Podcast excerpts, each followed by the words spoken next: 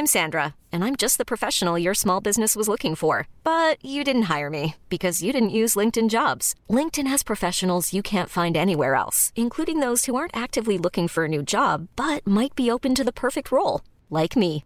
In a given month, over 70% of LinkedIn users don't visit other leading job sites. So if you're not looking on LinkedIn, you'll miss out on great candidates like Sandra. Start hiring professionals like a professional. Post your free job on linkedin.com/achieve today. Escuchas. Escuchas un podcast de Dixo. Escuchas Guavi Sabi con Cecilia González y Pamela Gutiérrez. Wabi Sabi, un podcast cultural. Hoy presentamos Wabi Sabi y nuestros libreros que gritan Capachus Extremis.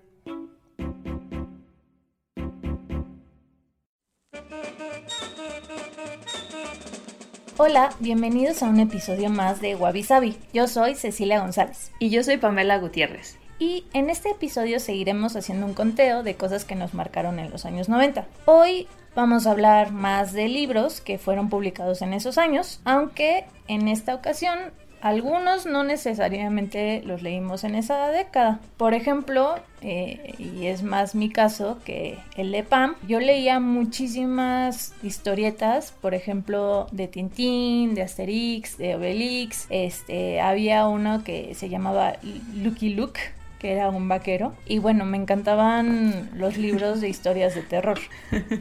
Pero bueno, ese era mi caso particular.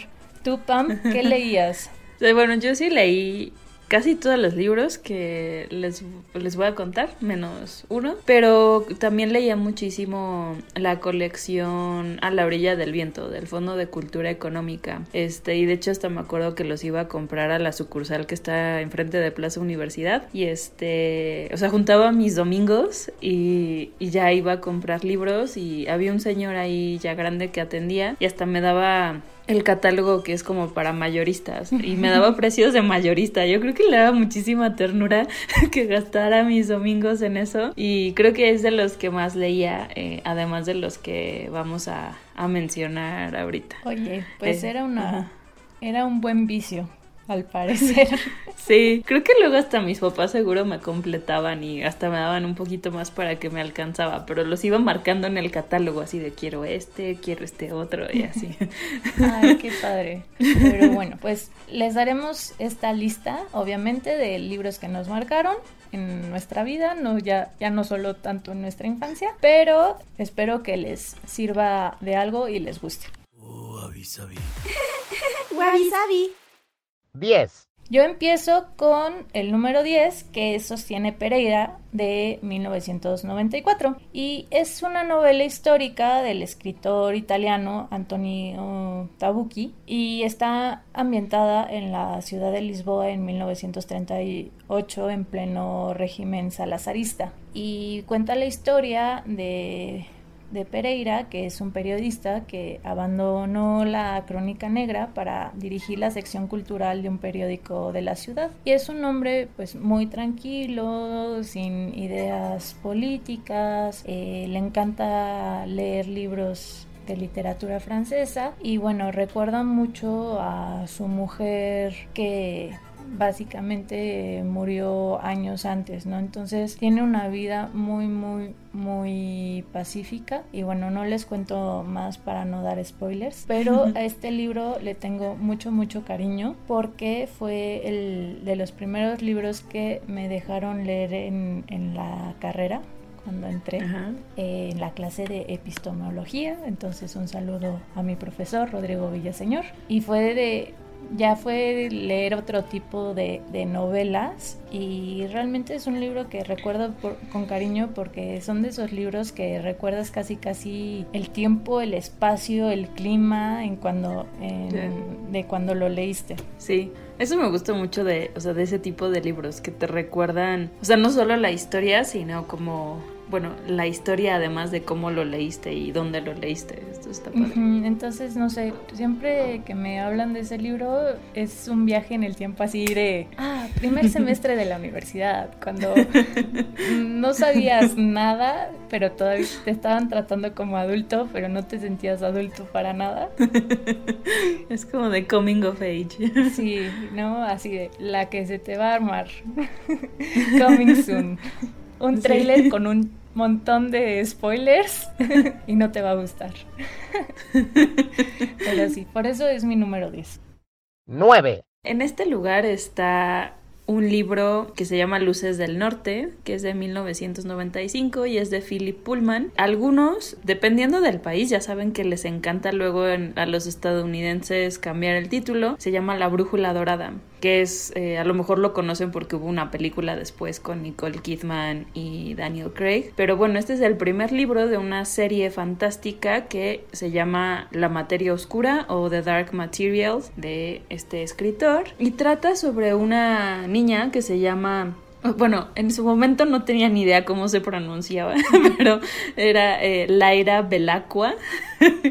y su daimonion, que en el universo de estos libros es una porción de, de tu alma que está externalizada en un cuerpo zoomórfico. Qué ¿no? chistoso. Eh, Eso es ajá. además muy platónico. ¿Ves que las personas tenían su daimon? No era un Ajá. daimonium, pero era Ajá. su daimon. Es que justo está interesante porque eh, Philip Pullman, de hecho, es un personaje súper interesante. O sea, leí este libro, no leí el resto de la saga, la verdad, por diferentes razones, no porque estuviera malo, pero él es un personaje súper interesante porque mete muchísimos temas de política, como teología, filosofía, e incluso de física pero así de teoría de cuerdas y cosas de ese estilo en estos libros que son para niños. Y justamente es como pues es de aventura esta saga y como que se pregunta este tema del alma y de pues, el bien y el mal pero de una manera diferente. A diferencia de Lewis el que escribió las crónicas de Narnia que Lewis era súper este cristiano y pues el león que ahorita se me acaba de olvidar su nombre eh, es una representante de, de Dios o de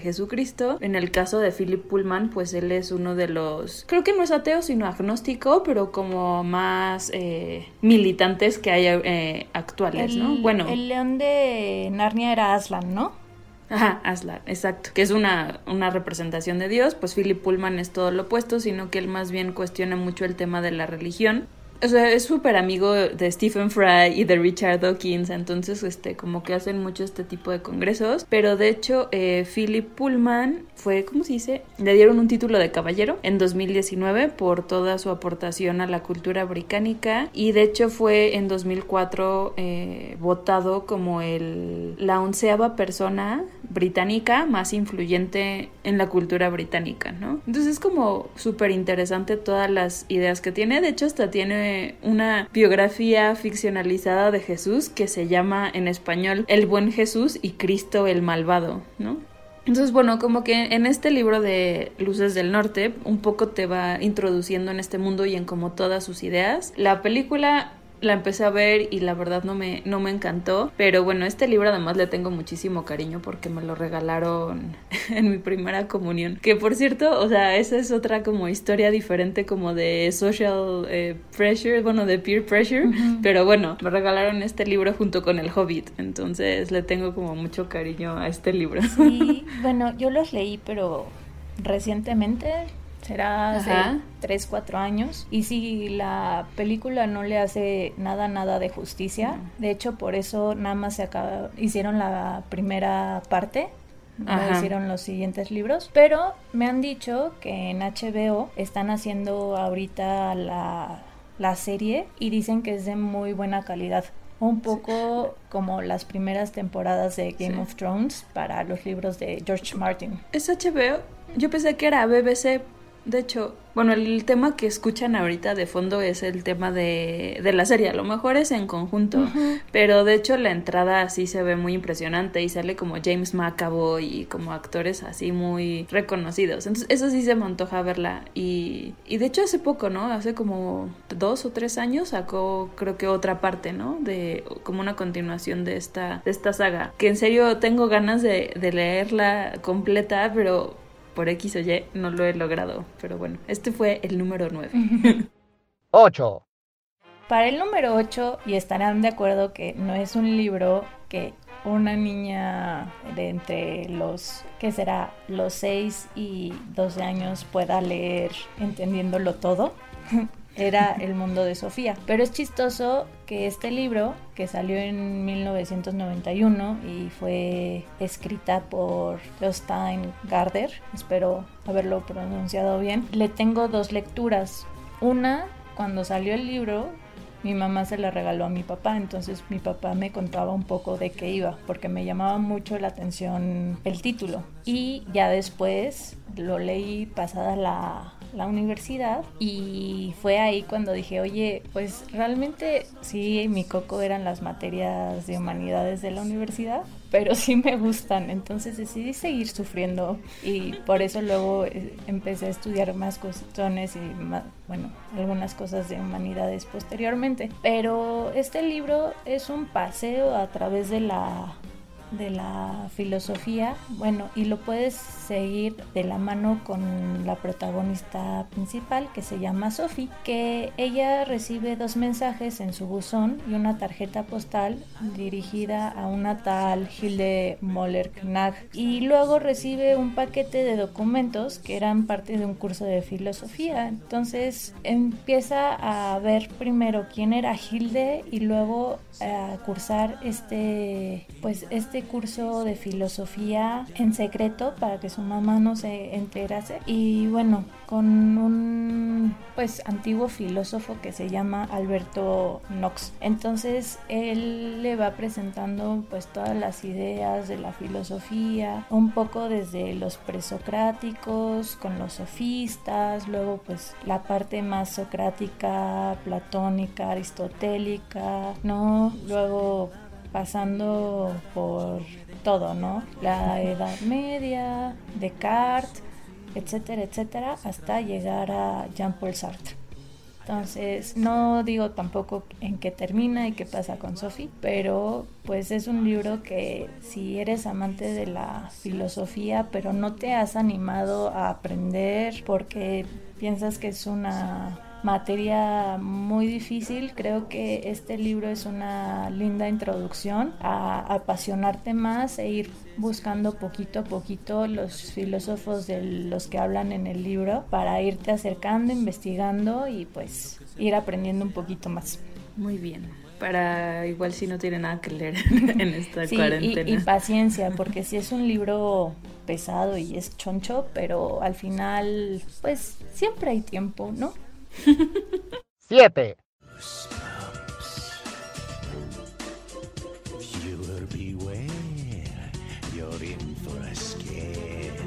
Bueno, en esta vamos a hablar de la serie, una de mis series favoritas de libros, que es Goosebumps o en español hispanoamericano escalofríos, porque justo descubrí que en España le pusieron pesadillas. Ah, sí. Este, ajá, que siento que no hace mucho sentido, pero bueno, traducciones españolas. Bueno, como Eh. siempre. Y además, bueno, escalofríos ya se acepta, pero normalmente se tendría que ser calosfríos. Era la palabra correcta. Entonces, escalofríos, que justamente pues es, me imagino que todos tenemos algún recuerdo, sobre todo de nuestra generación, ¿no? De ya sea por los libros o ya sea por la serie de televisión o incluso por la película que salió hace no tanto, pero eran originalmente una serie de novelas de horror y ficción por R.L. Stein y que fueron publicadas como la versión original, digamos, o la serie original de julio de 1992 a diciembre de 1997. Pero tiene como muchos spin-offs. Eh, de hecho, habían luego algunos en los que tú elegías como la historia eh, que decían, sí, no sé, si quieres matar a la momia, este, ve a la página tal, ¿no? Sí, al Pero si quieres salir Ay, corriendo... Me encantaban, me encantaban. Exacto. Y esos empezaron en el 94 y sigue, o sea, estos spin-offs, de hecho todavía hace poco salieron como más libros, pero esta serie original terminó en el 97. Y bueno, y fue publicada por Scholastic, que además no sé si se acuerdan, pero al menos cuando en mi primaria eh, había una feria de Scholastic al año. Si no me equivoco era en octubre o una cosa por el estilo. Sí, cuando pero de cierto modo los estadounidenses empiezan más la escuela, ¿no? Ajá, una cosa así. Entonces, pero me acuerdo que me emocionaba muchísimo que como uno o dos meses antes repartían como el cataloguito o la lista de libros y entonces la llevabas a tu casa y entonces era como empezar a negociar con mis papás de cuántos libros puedo comprar y este ya los apuntabas y la y como que ya se la regresabas a tu maestra y cuando llegaba a la feria como que te daban ese paquete, pero pues también en la feria como que ibas descubriendo cosas nuevas, ¿no? Creo que yo tenía un tema con los catálogos de libros, Sí, ahora que lo yo estoy tenía pensando. uno, no precisamente de Goosebumps, pero ha- había otras cosas de libros o de revistas. Entonces, sí, te llegaba un libro cada mes, entonces era Ujú. muy emocionante. Entonces, sí, Sí. era de... Andan, ven la promoción Sasa, así, Sí. un libro por mes, no son tantos, está bien, así, ya Sí. sabes, esa parte de negociador usurero que te sale Sí. de niña para convencer a tus papás. Exacto. Y bueno, así fue como di con estos de escalofríos. Bueno, los títulos en español varían, e igual si su versión es edición española o edición hispanoamericana, pero pues habían unos como muy famosos, este tipo Bienvenido a la casa de la muerte, Aléjate del sótano, Sonríe y muerte. La niñera este, muerta. Sí, eh, La noche del muñeco viviente. Y bueno, habían muchísimos. Este. Y de hecho, esta serie es como la segunda best selling en la historia después de Harry Potter, ¿no? La primera es Harry Potter y luego viene eh, Goosebumps con más de 400 millones de libros vendidos en todo el mundo en 32 idiomas. Y bueno, luego estaba la, la serie de televisión que tenía como algunas de esas historias con justamente Slappy, el, este muñeco como de ventríloco. Ay, era horrible. Y justamente al mismo tiempo, bueno, había otra serie que no sé si la vieron que era Cuentos desde la cripta. Ay, sí.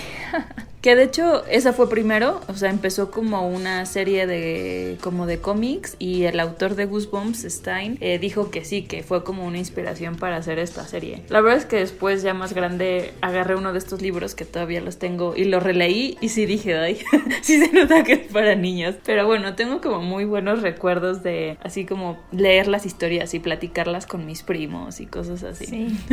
Además te sentías como niño grande, ¿no? Porque estabas viendo cosas de terror. Sí, exacto. Y hay unos que todavía aparecen en mis sueños. O sea, sí, sí me dejaron ahí marcada. No traumada, porque no me daban tanto miedo, la verdad, pero más bien como que tengo muy presentes las historias. Bueno, yo sí, por esos libros, los muñecos de ventríloco, pero los viejitos, sí me dan un poco de ansiedad. Y no sé por qué un día, porque ven que cuando tienes un navegador, tus cookies deciden que, que te van a enseñar para que compres. No sé por qué, de verdad. Así, durante un mes tenía puros anuncios de eBay de muñecos de ventrílocos usados que me salían, ya sabes, de pop-ups y todo. Y yo, ya, por favor, ¿qué es esta pesadilla? Socorro. Y nunca- obviamente no me iba a meter a. ¿Cuánto cuesta uno? Pues no, no sé cómo salió, pero luego internet me da miedo. Saben tus peores, peores miedos y los usan en tu contra. 6.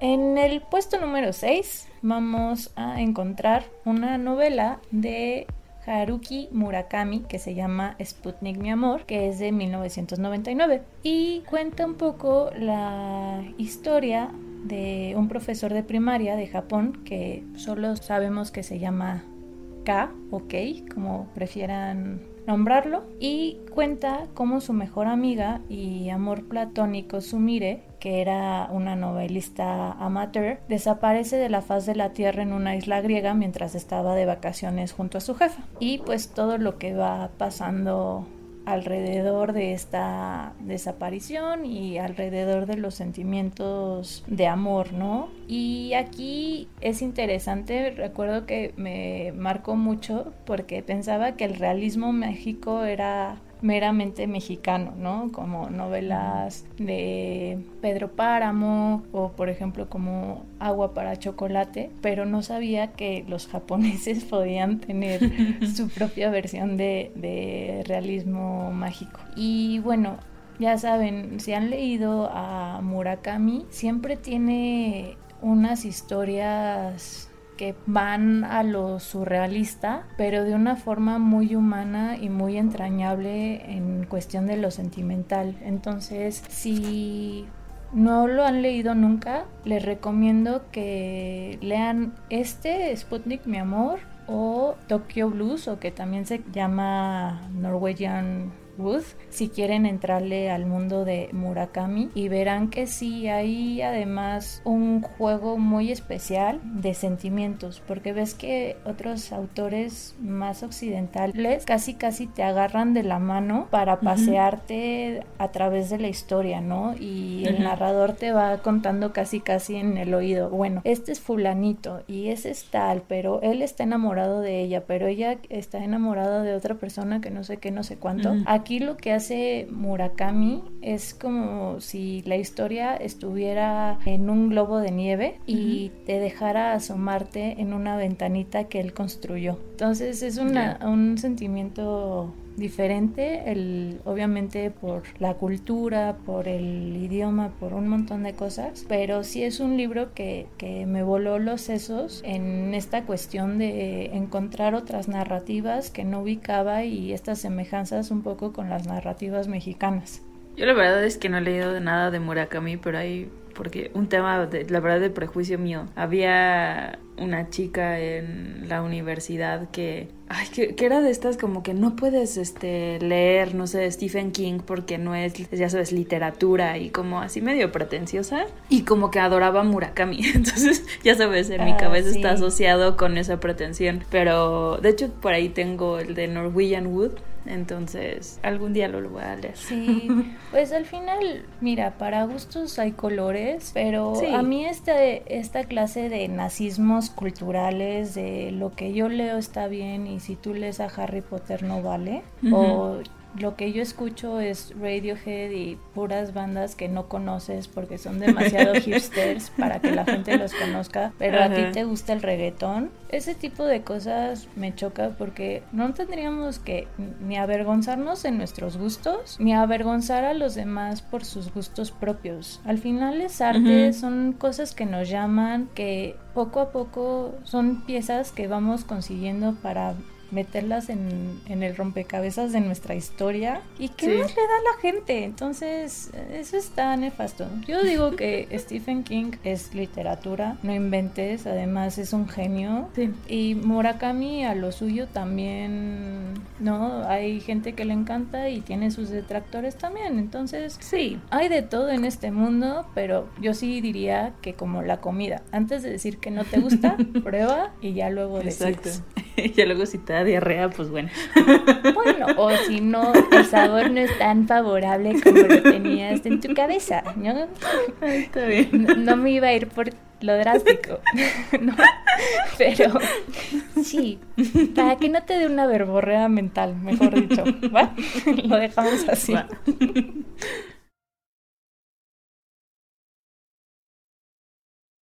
5.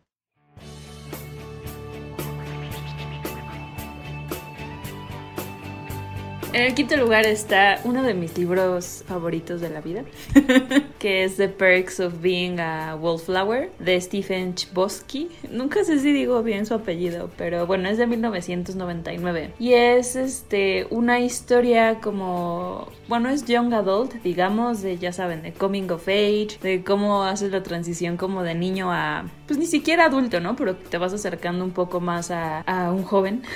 Y fue publicada, de hecho, eh, por Pocket Books, que eh, tenía una imprenta que se llamaba MTV Books. Como que en los 90 principios de los 2000 MTV también tenía esta parte de libros para jóvenes. Y este fue uno, de hecho, creo que es el libro más exitoso de, de estos MTV Books. Y bueno, se trata de o bueno, sigue la vida de Charlie, que es un chavito introvertido, pero muy observador, ya saben, de estos que no era bueno para los deportes, pero que le iba muy bien en literatura y como este tipo de materias un poco más reflexivas.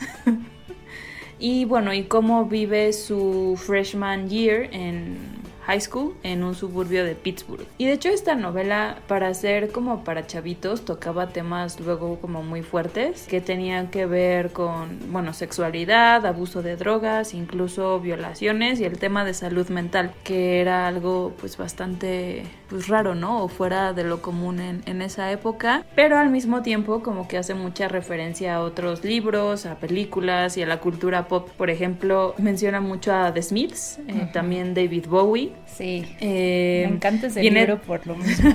También viene The Rocky Horror Picture Show, que yo no había visto esa película cuando leí el libro por primera vez y luego la vi y sí fue una cosa así como bien rara. Sí, ¿qué está pasando? ¿Esta es Susan Sarandon? Sí, exacto. Y bueno, para 2012 la novela ya había sido publicada en 16 países, en 13 idiomas y también está considerada por NPR como una de las eh, 100 mejores novelas como para adolescentes. De hecho está en el número 16. Y justamente en ese mismo año, en 2012, el autor, Chbosky, Chbosky. Eh, adaptó y dirigió una película en donde salen Logan Lerman, Emma Watson y Ezra Miller. Y bueno, y gracias a esto se convirtió en un bestseller. Y de hecho tiene como frases muy bonitas. O sea, la película la verdad a mí me gustó mucho porque supongo que es porque el autor estuvo eh, involucrado, pero es como una representación pues muy fiel y al mismo tiempo pues como si muy cinemática, ¿no? O sea, como que tiene el mismo feeling que da el libro, a mí me dio la película y creo que eso es muy raro de Sí, alcanzar. que respeta en la naturaleza real de los personajes. Exacto. Sí, obviamente le quita cosas, ¿no? Eh, porque pues no se puede poner todos los detalles, pero eligieron muy bien lo que quitar, ¿no? O sea, pero bueno, a mí lo que me encantaba eran las frases que, que venían en el libro y creo que sobre todo pues ya como de, chavita te pegan más, ¿no? Eh, por ejemplo, una, el, el tema este de we accept the love we think we deserve, ¿no? Como que aceptamos el amor que creemos que nos merecemos y que justamente tenía que ver con este tema, no nada más de que el amor de otras personas hacia ti, pero también como el amor propio, ¿no? Y como todo este tema de la autoestima y de que si no estás tú bien, terminas como en relaciones como disfuncionales, porque bueno, en el libro, sin darles muchos spoilers, hay mucho este tema de la tía de Charlie que adoraba y que siempre estuvo en relaciones así bien complicadas, o luego el de eh, el personaje de, bueno, que en la película es Emma Watson, que también tenía como este tipo de relaciones, o incluso él, ¿no? Que termina como en una relación que no necesariamente quería por no saber decir que no, digamos. Entonces, no sé, como que tocaba, tocaba temas así súper complicados, al final, de repente, en el libro al menos sí fue de como, ¿qué, qué, qué, qué pasó? Este, de repente cambió un poco su relación con su tía, ¿no? O sea, la percepción que él tenía, y bueno, les digo, sin spoilerla completamente, tiene como también escenas muy padres de la adolescencia, ¿no? De como cuando vas con tus amigos y encuentras una canción que te gusta y te recuerda como ciertos momentos, que es cuando él dice que se sentía infinito, ¿no? Y como esta idea de también de la música de ayudarte en momentos difíciles. Por ejemplo, ahí sale mucho Asleep de, de Smiths, que es también una de mis canciones favoritas de la vida y cómo pues te puede ayudar a, a no sentirte solo, ¿no? Y de hecho es una canción que escucho casi diario porque está en mi playlist para dormir. Entonces. Sí, y, y es un poco lo que hablábamos en el episodio pasado de música, que es, la adolescencia es este tiempito donde tú estás dándote cuenta de tus propios gustos y qué canciones o qué libros o qué películas se van a quedar en tu ADN para siempre, ¿no? Sí. Entonces, además este tema de lo que hablabas de creer que necesitas cierto amor, dependiendo de lo que tú crees que mereces, es un tema que, créeme, o sea, además le pega no solo a adolescentes, pero a adultos y hasta a RuPaul, ¿no? Siempre te está diciendo, si tú no te amas primero, ¿cómo puedes a querer a, a alguien más? ¿Me puedes dar un amén? Amén, hermana. Entonces, obviamente lo dice en inglés, pero el chiste es eso, que hay que recordar siempre querernos primero, porque si nosotros no somos capaces de hacerlo, no podemos creer que se va a hacer un, un amor paliativo, el amor y la necesidad de los otros, ¿no?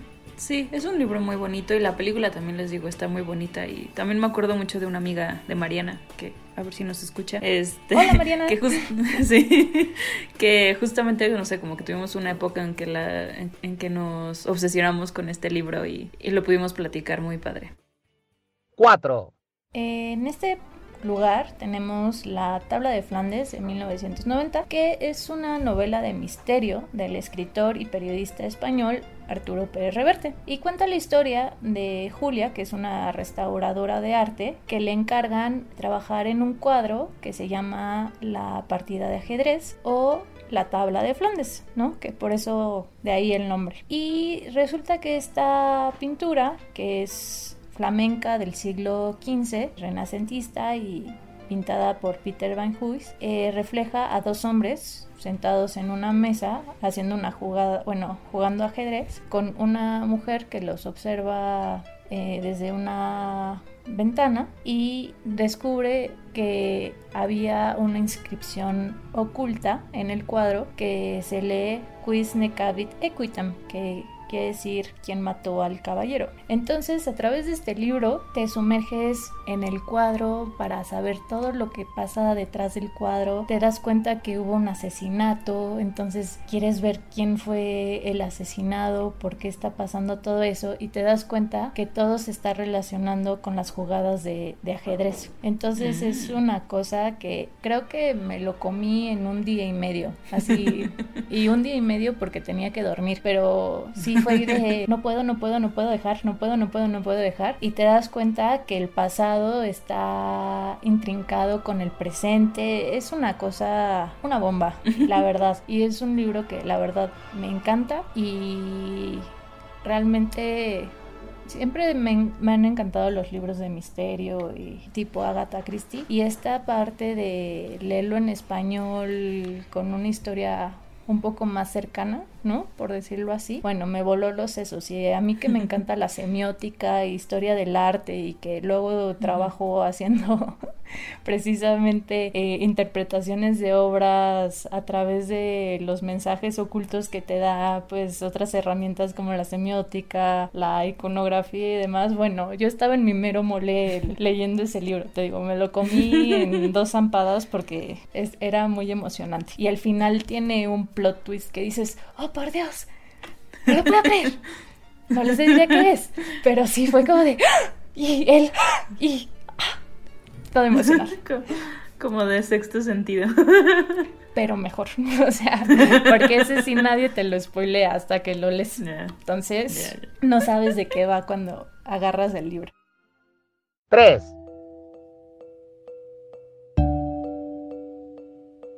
Ya entramos a, los tres primeros lugares y en tercer lugar está este libro sí lo leí después de que saliera, pero se publicó originalmente en el 95 y es Ensayo sobre la ceguera del autor portugués José Saramago. Bueno, este libro en general trata de una enfermedad misteriosa bueno, de una epidemia que es de ceguera, justamente, y que le afecta a casi todas las personas que viven en una ciudad que nunca dice cuál es. Y bueno, y cómo todos los cambios sociales que provocó esta epidemia, ¿no? Entonces, de hecho es curioso porque justamente no hay como nombres de los personajes, sino que se refiere a ellos como el doctor, la esposa del doctor, el primero, ya sabes que se quedó ciego, cosas así. Entonces, como que podría estar sucediendo en cualquier parte del mundo. Y no sé, ahora con el tema del, del coronavirus hasta se hace como medio relevante de nuevo en ese sentido. Pero bueno, se trata un poco de cómo cambia la naturaleza humana a partir de, de una enfermedad que nadie conoce y que nadie sabe si es realmente contagiosa o, qué está pasando, ¿no? Y la historia es gira alrededor, digamos, de la esposa del doctor, que pues es la única que no está ciega y puede ver como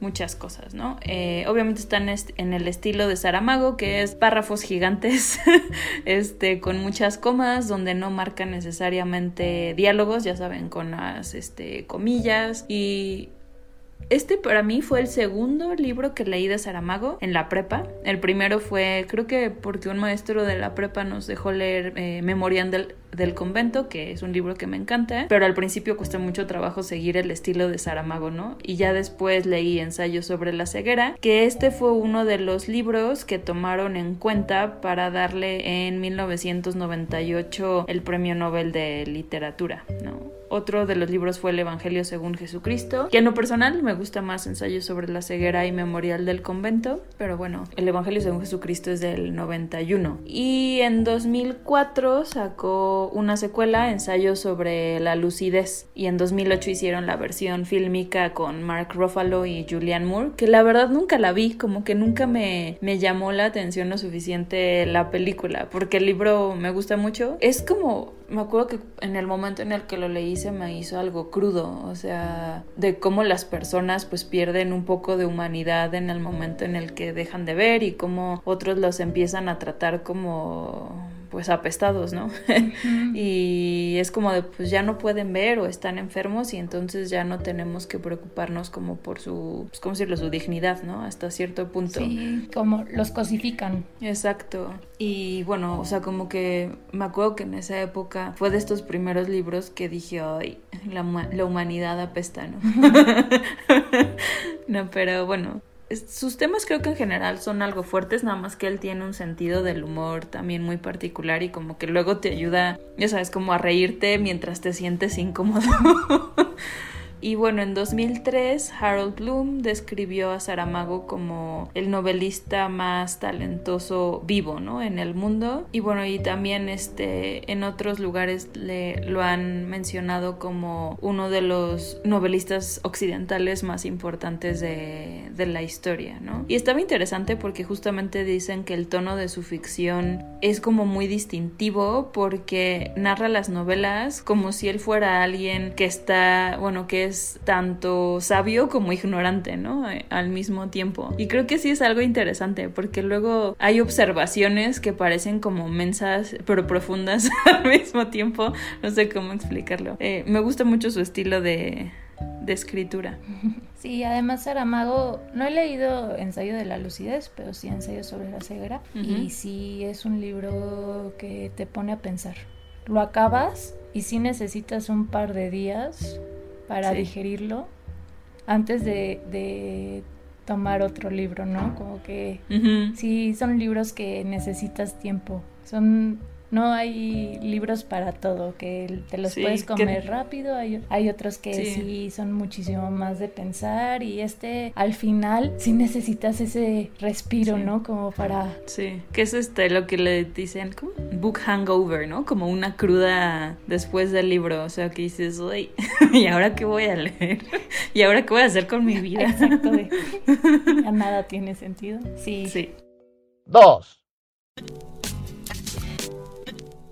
Este libro es de uno de mis novelistas favoritos. Se llama Alta Fidelidad. Fue publicado en 1995 y fue escrito por Nick Hornby. Y este libro tiene también su película, High Fidelity, donde pueden ver a los hermanos Cusack, a John y Joan, y a un joven Jack Black Y es muy interesante porque después de una ruptura amorosa, el protagonista que se llama Rob Fleming y que tiene una tienda de discos, empieza a hacer un top 5 de novias y top 5 de las peores rupturas y top 5 de las mejores novias y todo a través de top 5 de música para llorar, para eh, bailar, para emocionarte, para todo, ¿no? Entonces sí, hay que recordar que Nick Hornby es un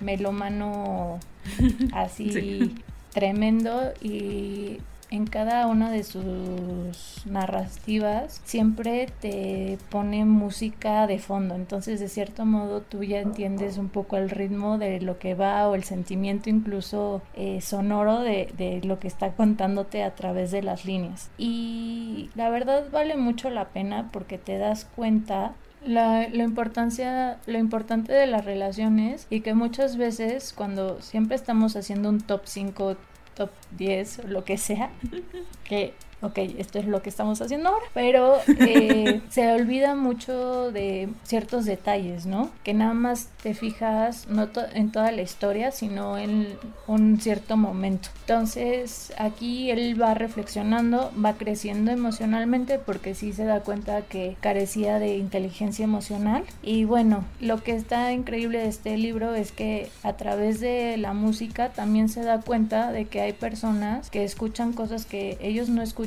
y está bien también, ¿no? Porque era es, eran esto, eran muy juzgones con la, las personas que no escuchaban lo mismo que ellos. Entonces se da cuenta, se relaja bastante y pues aprende también a quererse a él mismo y a tomar las decisiones correctas. Sí, de hecho justo el libro que he leído de él es el de About a Boy y también, o sea, la música es como una parte importante y o sea, lo que me gusta de él, porque de él he leído como algunos otros ensayitos y cosas así, es como que, ¿cómo decirlo? Como que quiere desmentir la idea de cool en general, ¿no? O sea, y como creo que también eso era algo muy noventero, ¿no? De que si eras cool o no y así, y este, y él como que lo intenta tirar con personajes que en teoría son cool y que luego se dan cuenta que lo cool no te deja disfrutar otras cosas de la vida, ¿no? Entonces como que eso se me hace muy interesante de él y hace poco creo sacó un libro que se llama How to be a good person o algo así, o a good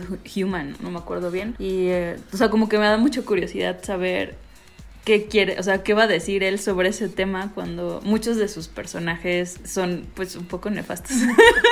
Sí, porque tienen que que encontrarse, ¿no? Están en ese camino. No son personajes sosos.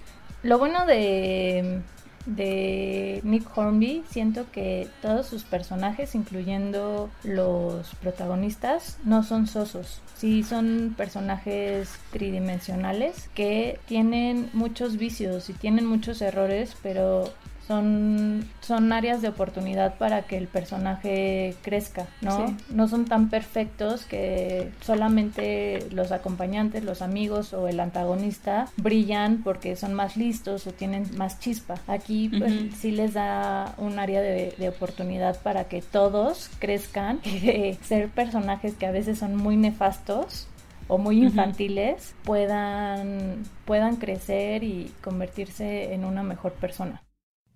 Menciones honoríficas. Jurassic Park de Michael Crichton. El Club de la Pelea de Chuck Palahniuk. American Psycho de Bret Easton Ellis. Stardust y Good Omens de Neil Gaiman. Doble función de Jacqueline Wilson. Train Spotting de Irving Welsh. Juego de Tronos de George R. R. Martin. Martes con mi viejo profesor de Mitch Album. Hoyos de Luis Sachar. 1.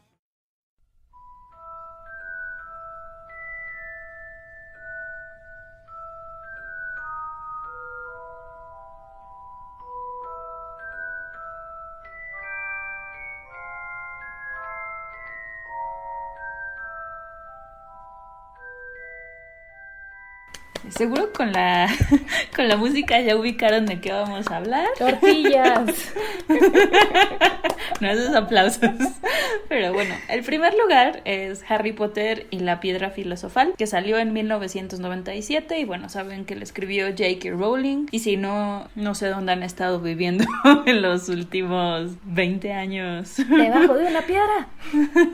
Pero bueno, este fue la primer novela de la serie de Harry Potter y de hecho fue eh, la novela debut de, de Rowling. Y bueno, sigue la historia de Harry Potter, que es un chavito que descubre que es mago y cómo... Y es digamos que este primer libro la introducción a este mundo de magia en la escuela de Hogwarts, ¿no? Para magos. Y bueno, y también ahí él descubre un poco de, de dónde viene, ¿no? Digamos, de cómo murieron sus papás. Porque bueno, lo primero que te dicen es que él es huérfano, ¿no? Este, entonces como que empieza a descubrir un poco más de su vida, porque hasta entonces pues había estado viviendo con los Dursleys, que es este, sus tíos y su primo, que pues no le contaban muchas cosas, ¿no? Y del tema de, del villano de la serie, que es este Lord Voldemort. Pero bueno, a mí es, no necesariamente creo que es el mejor libro de la serie, pero creo que es uno de los que más me gusta porque justamente te introduce en este mundo de magia y es cuando vas conociendo pues todo este tema de las palabras, de qué es un muggle, de ya saben, de Diagon Alley, de,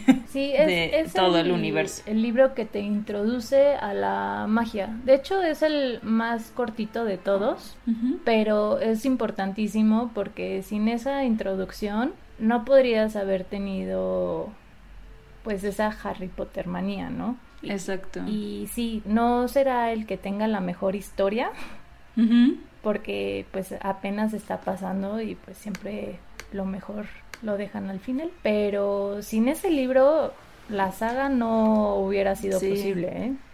Sí, que además tiene una historia interesante el libro, o sea, de cómo rechazaron el, el manuscrito en no sé cuántas editoriales hasta que finalmente Bloomsbury en esta, en United, en, ay, en United, en, en Reino Unido, estaba pensando en inglés, lo aceptó y este, y bueno, terminó siendo el libro para niños más exitoso de, de toda la historia. Otra vez, curiosamente, en, en inglés es Harry Potter and the Philosopher's Stone y en Estados Unidos Scholastic decidió ponerle Harry Potter and the Sorcerer's Stone porque, pues, no sé, nos encanta igual como España y, y Latinoamérica hacer títulos diferentes, pero sin tener mucha mercadotecnia en ese entonces y muy pocas eh, impresiones porque como que no le tenían tanta fe. Dos años después estaba ya en las eh, listas de bestsellers y se quedó por dos años en el primer lugar prácticamente. Y bueno ahora se ha traducido a al menos 73 lenguajes eh, diferentes. Y este y bueno lo que está interesante es que cuando salió como que lo comparaban mucho con otros autores británicos no que decía que se parecía de repente a Jane Austen o a, o Roald Dahl el escritor de eh, Matilda y que además como que tenía toda esta tradición de escuelas de boarding ya saben de estos como internados que era mucho de la época como victoriana y eduardiana este pero bueno después de eso como que ya se convirtió en un en un estilo propio no y como que fue creciendo digamos también la magnitud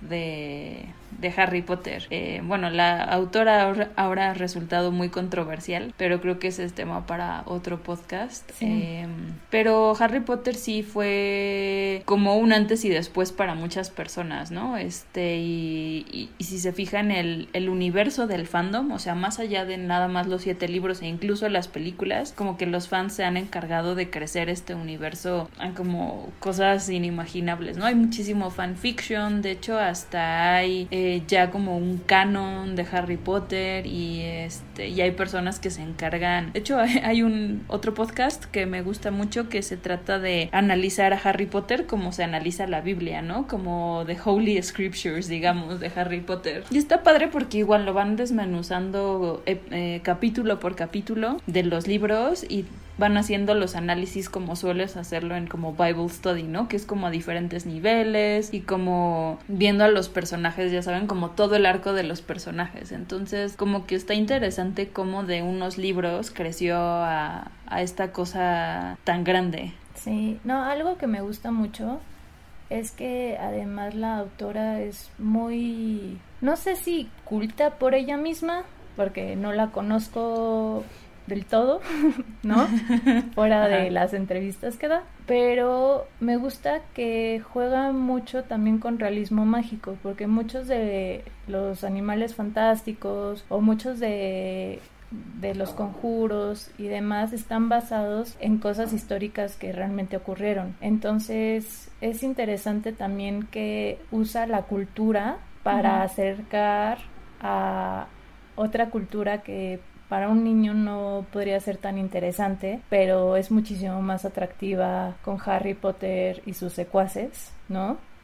que simplemente contándote historia pura y bruta, ¿no? Entonces, no sé, eso también me gusta en cuestión para otras generaciones, que sea un acercamiento también de hechos que realmente pasaron y que con esa curiosidad que tienen luego los niños pueden jalar otra vez la hebra de la madeja y aprender otras cosas. Sí, eh, y justo a partir de que salió Harry Potter se hicieron como un buen de estudios que creo que en alguna otra ocasión ya hemos platicado, en el de biblioterapia en particular, ¿no? De cómo leer Harry Potter al parecer te ayuda a tener más empatía por otras personas y a cómo tener ciertos valores como de tolerancia y...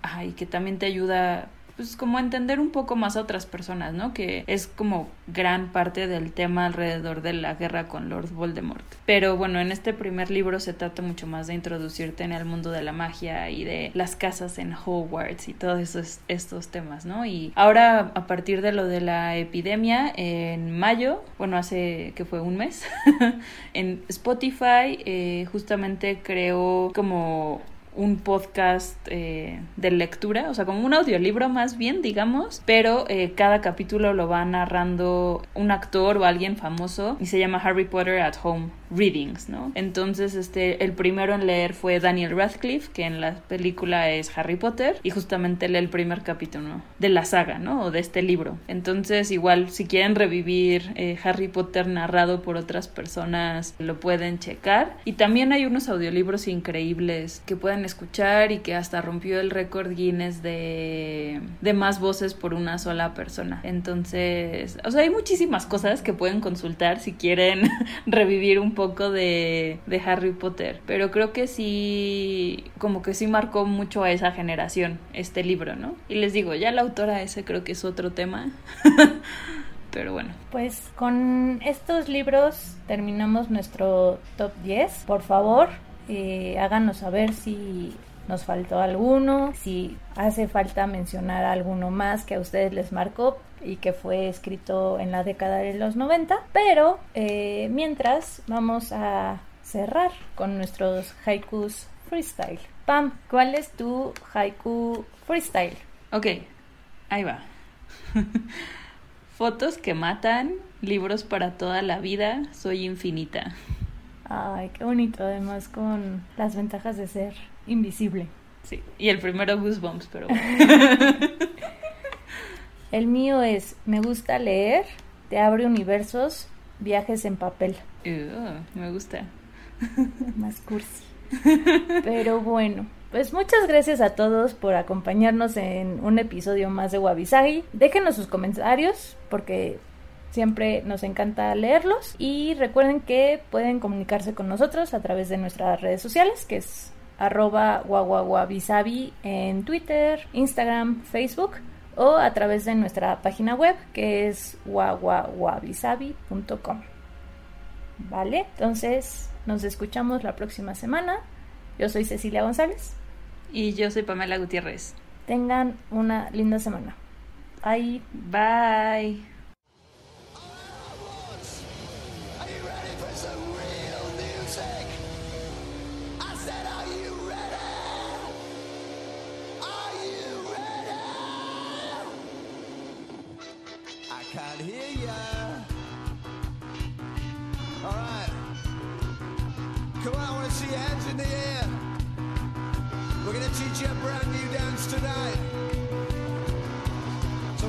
everybody.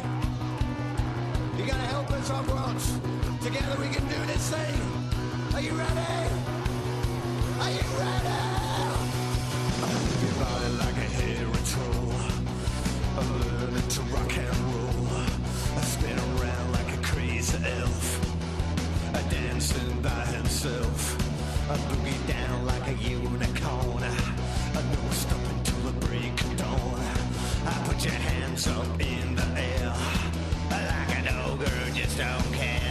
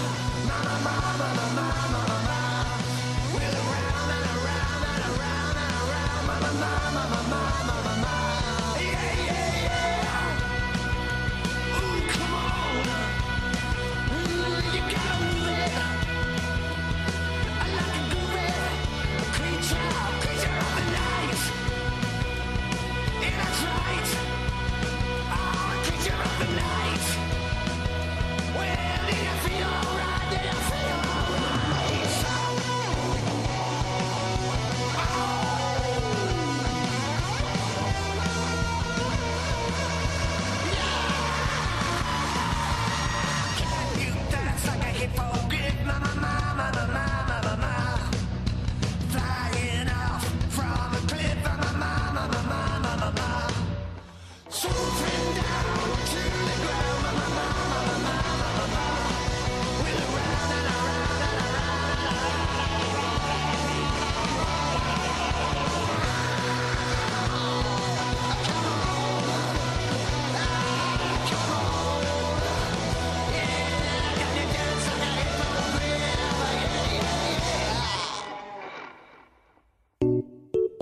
Te pierdas el próximo episodio la próxima semana. Esto es Wabi Sabi.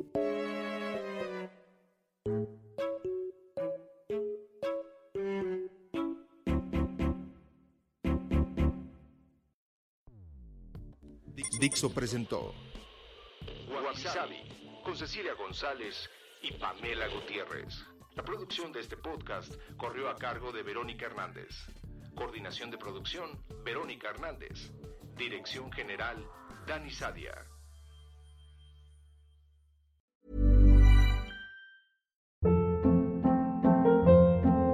Hold up. What was that? Boring. No flavor. That was as bad as those leftovers you ate all week. Kiki Palmer here, and it's time to say hello to something fresh and guilt-free. Hello Fresh. Jazz up dinner with pecan-crusted chicken or garlic butter shrimp scampi. Now that's music to my mouth. Hello Fresh. Let's get this dinner party started. Discover all the delicious possibilities at hellofresh.com.